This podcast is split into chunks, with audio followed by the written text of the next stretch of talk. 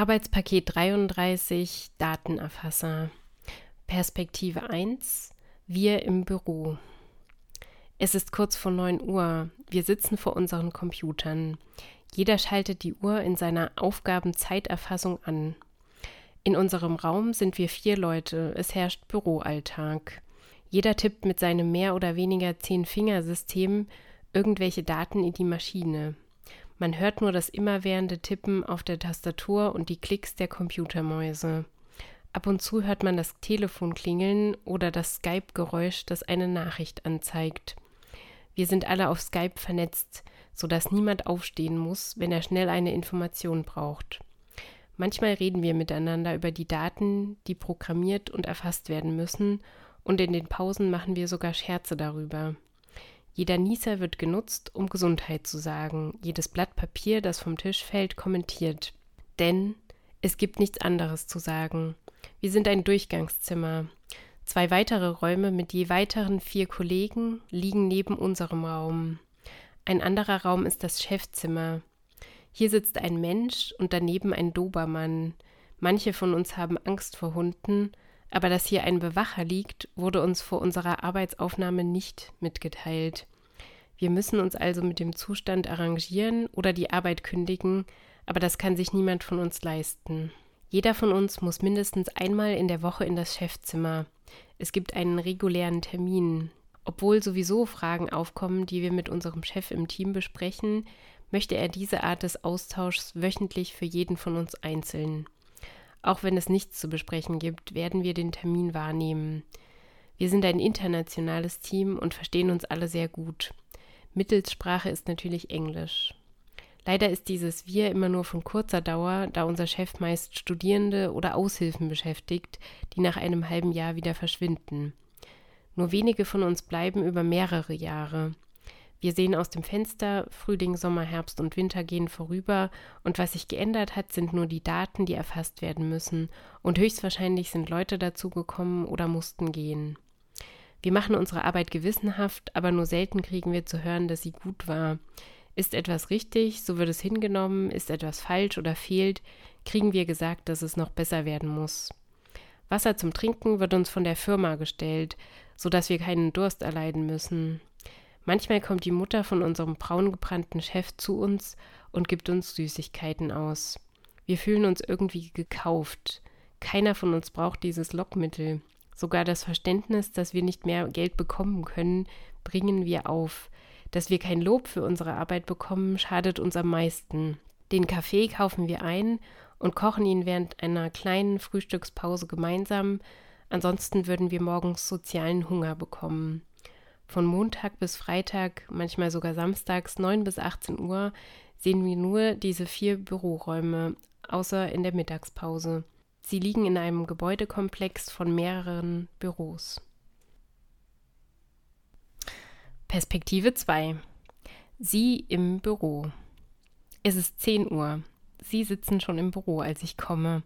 Wahrscheinlich sind Sie erst vor fünf Minuten hier aufgetaucht und sie klimpern fleißig auf ihren Tastaturen und klicken auf den Schaltern ihrer Mäuse herum. Sie arbeiten für meine Firma, jedenfalls tun sie so. Keine Gespräche, keine Ablenkung, so muss das eigentlich sein. Aber ich glaube, sie unterhalten sich sehr oft, vor allem über mich. Ein paar von ihnen sind treu, die habe ich seit mehreren Jahren beschäftigt, auf die kann ich mich verlassen. Aber die faulen Studenten, die wollen immer nur ihren Spaß haben. Die tauschen sich über ihre Kulturen aus, ist ja auch schön so, aber sie sollen eigentlich ihre Aufmerksamkeit auf ihre Aufgaben legen. Sie kosten mich immerhin sehr viel Geld im Monat. Sie wollen doch auch was lernen und Berufserfahrung mitnehmen. Immerhin nutzen sie meine Firma dadurch aus. Was sie auch programmieren oder fassen, nie sind diese Daten einfach vollständig. Immer muss ich bei ihnen nachhaken, weil irgendwas fehlt und weil sie noch mehr Zeit brauchen. Wenn ich ihnen mehr Geld anbiete, arbeiten die trotzdem nicht schneller. Dabei müssten die eigentlich dann viel motivierter sein, aber nee, Sie fangen an, sich miteinander anzufreunden. Oh, das passt mir irgendwie gar nicht. Die Arbeit der Firma ist einfach wichtiger. Wir können uns die Zeit nicht leisten für solche Anbiederungen. Sie verbessern das Arbeitsklima, klar, aber sie stehlen gleichzeitig die Zeit für wichtige Daten, die schon längst hätten erfasst werden müssen.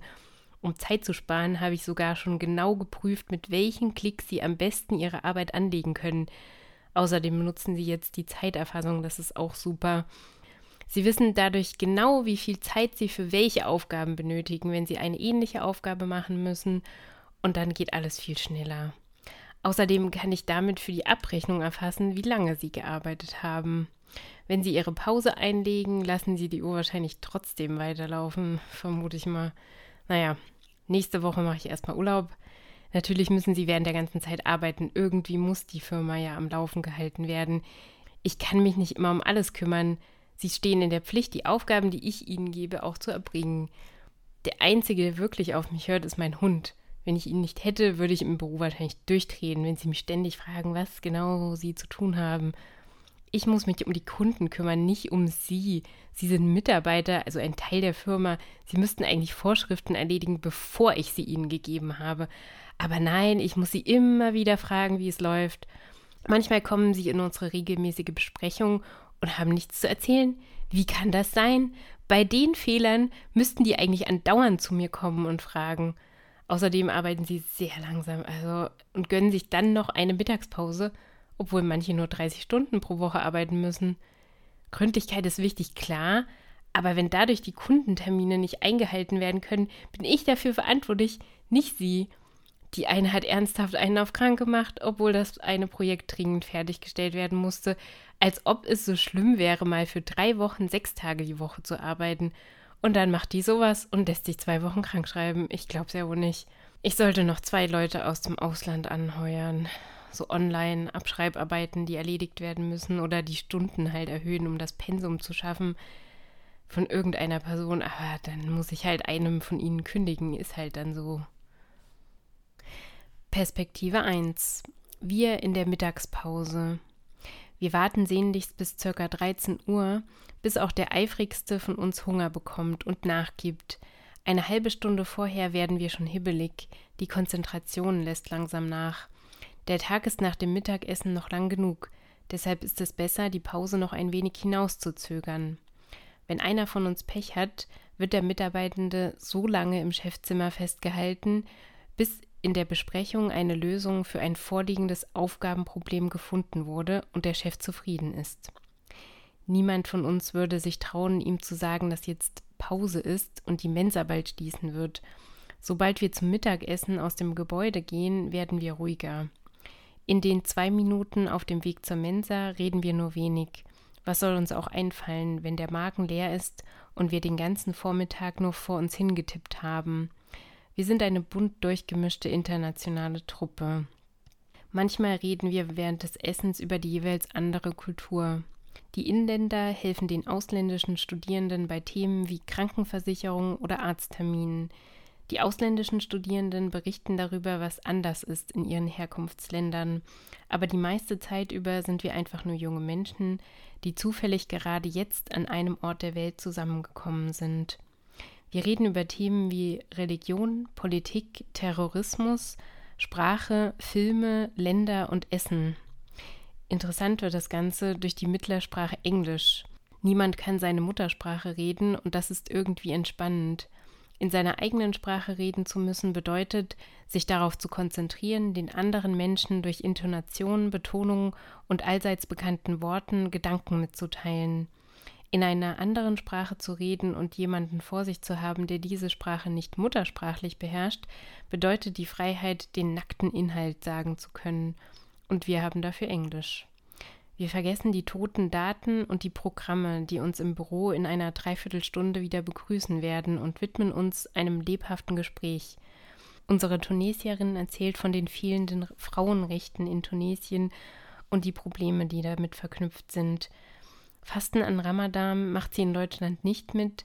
Sie ist nicht so strenggläubig. Unser türkischer Mitarbeiter sagt, dass ihm Schweinefleisch ohnehin nicht sehr gut schmeckt, daher ist es egal, ob es bei ihm verboten ist. Wir haben auch ein Teammitglied aus Vietnam. Er ist der aufgeweckteste und traut sich auch kritisch nach allen Religionen zu fragen und allen Eigenarten, die sie mit sich bringen. Unser russischer Kollege hält sich etwas zurück, ist aber offen für neue Kollegen und Sprachen. Man kommt mit ihm über Kaffee und andere Dinge ins Gespräch. Auch eine Nepalesin ist mit an Bord. Sie erzählt uns von dem Tag im Jahr, an dem es legal ist zu kiffen. Und die deutschen Kollegen erklären den anderen, wie ihr Land funktioniert, welche sinnlosen Gesetze es gibt und was man nicht tun sollte. So unterschiedlich Menschen einer Nation sein können, so unterschiedlich sind wir in unseren Charakteren. Wir haben zwar jeweils einige Eigenschaften aus unseren Herkunftsländern mitgebracht, lassen diese aber in den Hintergrund treten. So kommen wir zu spät, wir essen während des Ramadans, wir probieren Schweinefleisch, wir essen mit Messer und Gabel oder mit Stäbchen. Perspektive 2. Sie in der Mittagspause. Meine Mitarbeiter wollen unbedingt immer Mittagspause machen. Können Sie nicht einfach am Platz essen? Das würde viel schneller gehen und Sie könnten alle länger arbeiten. Ist mir auch egal, ob der Platz dabei verdreckt wird. Hauptsache, Sie sind nicht so lange von der Arbeit fort. Das ganze Büro ist während der Pause leer. Nur meine treuesten Mitarbeiter bleiben an ihren Plätzen sitzen. Besser so, dann kann ich sie wenigstens in Ruhe fragen, wie es mit der Arbeit läuft. Manchmal verweilt doch ein Einzelner im Raum während der Pause. Ich frage nach, ob sie ihn allein gelassen haben aber eigentlich ist es mir lieber so. Sie schauen teilweise sogar vorher schon nach, was es heute in der Mensa zu essen gibt. Ich kann das System überprüfen, ob einer von ihnen im Internet surft oder E-Mails checkt. Manchmal muss ich mit einem von ihnen noch etwas besprechen, dann muss der halt später essen gehen. Ich kann nichts dafür, dass sie einen anderen Tagesrhythmus haben als ich. Wenn ich Pause machen möchte, kann ich auch nicht einfach mit meinem Hund Gassi gehen. Naja, obwohl ich das ab und zu manchmal tue, ist ja auch meine Sache, wie viel Arbeitszeit ich in meine Firma stecken möchte. Perspektive 1. Wir nach der Arbeit. Nach der Arbeit treffen wir uns manchmal in der kleinen Runde. Eigentlich treffen wir uns, weil klar ist, dass wir entweder schon gekündigt worden sind, auf dem Weg dahin, oder wir möchten selbst kündigen. Wir trinken, hören Musik und unterhalten uns über Götter und Welten, über unseren Chef, seine Arbeitsanforderungen und was für komische Ansichten und Forderungen er an uns stellt. Arbeit zwischen den Weihnachtsfeiertagen für jeden. Wir sind teilweise mehrere hundert Kilometer von unseren Familien entfernt, besitzen keine Autos und können nicht mal eben schnell nach Hause fahren, so wie er mit seinem BMW. Wir wurden von ihm eingekauft, also verhalten wir uns auch wie gekaufte Ware, die anfängt, ihre Funktionen zu verlieren. Wir melden uns krank, wir können und wollen nicht mehr. Wir müssen uns ausruhen, uns um unser Privatleben kümmern. Einige von uns nehmen die Arbeit und die Zeit, die damit verbunden ist, einfach so hin. Wir wehren uns dann nicht mehr gegen die Regeln des Chefs, sondern fügen uns einfach so hinein, um Loyalität gegenüber dem Unternehmen zu zeigen. Kann man länger in einer Firma arbeiten, wenn man sich zwar mit den Inhalten, aber nicht mit der Arbeitsatmosphäre arrangiert, eher schlecht. Wir sind alle mit den Inhalten einverstanden, sie dienen der Menschheit ein bisschen dazu, besser zu werden, aber dem Druck, den der Chef ausübt, halten wir nicht stand. Wir können nicht schneller und besser arbeiten, weil wir keine Motivation haben. Über diese und jene Dinge tauschen wir uns nach der Arbeit immer wieder aus. Aber es gibt keine Lösung, außer weiterarbeiten, weiter bewerben, Geld sparen und woanders hinziehen, wo es mehr Perspektiven gibt und wir uns nicht unter Wert verkaufen müssen. Das Geschirr stapelt sich in unseren Wohnungen, weil wir keine Zeit mehr haben für die einfachen Dinge. Und wenn wir Zeit haben, möchten wir uns lieber betrinken, als auch nur einen mühsamen Schritt in Richtung Zukunft machen zu müssen, denn das würde uns überfordern. Nach dem Ausscheiden aus der Firma haben wir zu denen, die noch dabei sind, zunächst noch ein bisschen Kontakt, aber es hält nicht lang, denn sie haben keine Zeit mehr für uns. Wir hingegen haben jetzt unglaublich viel Zeit, weil wir noch keine neue Arbeit gefunden haben und das Suchen lange dauert. Wir kurieren unsere angestauten Krankheiten aus und nutzen die Gelegenheit, um eine Pause zu machen, eine längere Pause, bevor eine neue Arbeit uns in ihren Besitz nehmen wird.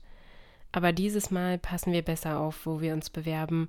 Manche von uns studieren sogar noch einmal, weil sie nie wieder eine solche Arbeit machen wollen. Wir sind jung, obwohl wir uns verbraucht fühlen. Wir können das Leben wieder an der frischen Luft genießen und sehen wieder etwas anderes als die vier Wände, in denen wir jeden Tag unsere Freiheit abgeben mussten. Die Freiheit auszuschlafen, mal zu Hause zu sein, selbst ein warmes Mittagessen zu kochen und nicht auf eine öffentliche Toilette gehen zu müssen. Perspektive 2. Sie nach der Arbeit. Wenn Sie nach der Arbeit noch ins Fitnessstudio rennen können, dann könnten Sie genauso gut für meine Firma arbeiten. Neben den 30 Stunden noch eine Nebenbeschäftigung wollen einige von ihnen haben. Wieso können sie nicht einfach für mich mehr arbeiten, wenn sie Zeit haben? Da der Mensch sich sowieso nur auf zwei Dinge in seinem Leben wirklich konzentrieren kann, ist das sowieso vergeudete Zeit, wenn sie noch eine andere Beschäftigung ausüben möchten. Ein Ehrenamt, wozu? Das können genauso gut Arbeitslose machen. Ich möchte meine Mitarbeiter als 120-prozentige Arbeitskraft einsetzen können. Am Samstag brauche ich sie schließlich auch öfters mal. Sonntagsarbeit setze ich ihnen natürlich nicht vor, auch keine Arbeit an den gesetzlichen Feiertagen. Aber alle anderen Tage müssen sie für mich einsatzbereit sein. Ansonsten kann ich meine Firma dicht machen. Ich muss so viele Steuern für sie alle bezahlen, dann möchte ich auch, dass die Arbeit läuft, läuft, läuft. Am besten wäre es, sie alle in die gleiche Krankenkasse zu versichern. Dann kriege ich auch ein bisschen Nachlass. Ich sollte mit dem Team ein Dinner machen, dann sind sie vielleicht hinterher motivierter zu arbeiten. Eine Art Teambuilding-Tag, damit sie sich alle als das perfekte Team begreifen, das zusammen eine super Arbeit schaffen kann. Ist doch super. Dann kann ich ihre Freizeit mitgestalten und sie müssen nicht auf eigene Faust nach Ablenkung von der Arbeit suchen oder auf die Idee kommen, sich eine Nebenbeschäftigung suchen zu müssen. Sie wollen das doch in Wirklichkeit gar nicht. Jeder Mensch ist doch damit zufrieden, wenn man seine Zeit optimal für ihn einteilt. Dann muss er selber sich nicht damit beschäftigen, was als nächstes zu erledigen ist. Ich bin quasi ein Sekretär für Sie, ohne dass Sie das wissen. Allerdings habe ich leider keine Zeit, ein geeignetes Lokal und so weiter für dieses Teambuilding-Ding zu organisieren. Ich kann das ja an Sie weitergeben. Sollen Sie sich selbst darum kümmern? Immerhin ist es ein Event, das extra für Sie als Team gemacht ist, nicht für mich. Ich opfere meine Freizeit immerhin dadurch der Firma. Meine ganze Familie arbeitet ja an den Projekten mit, obwohl meine Frau schwanger ist und wir eigentlich keine Zeit für die Firma haben, sondern uns um unsere kleine Familie kümmern sollten. Nein, ich kümmere mich immer um meine Mitarbeiter. Ich bin ein guter Chef.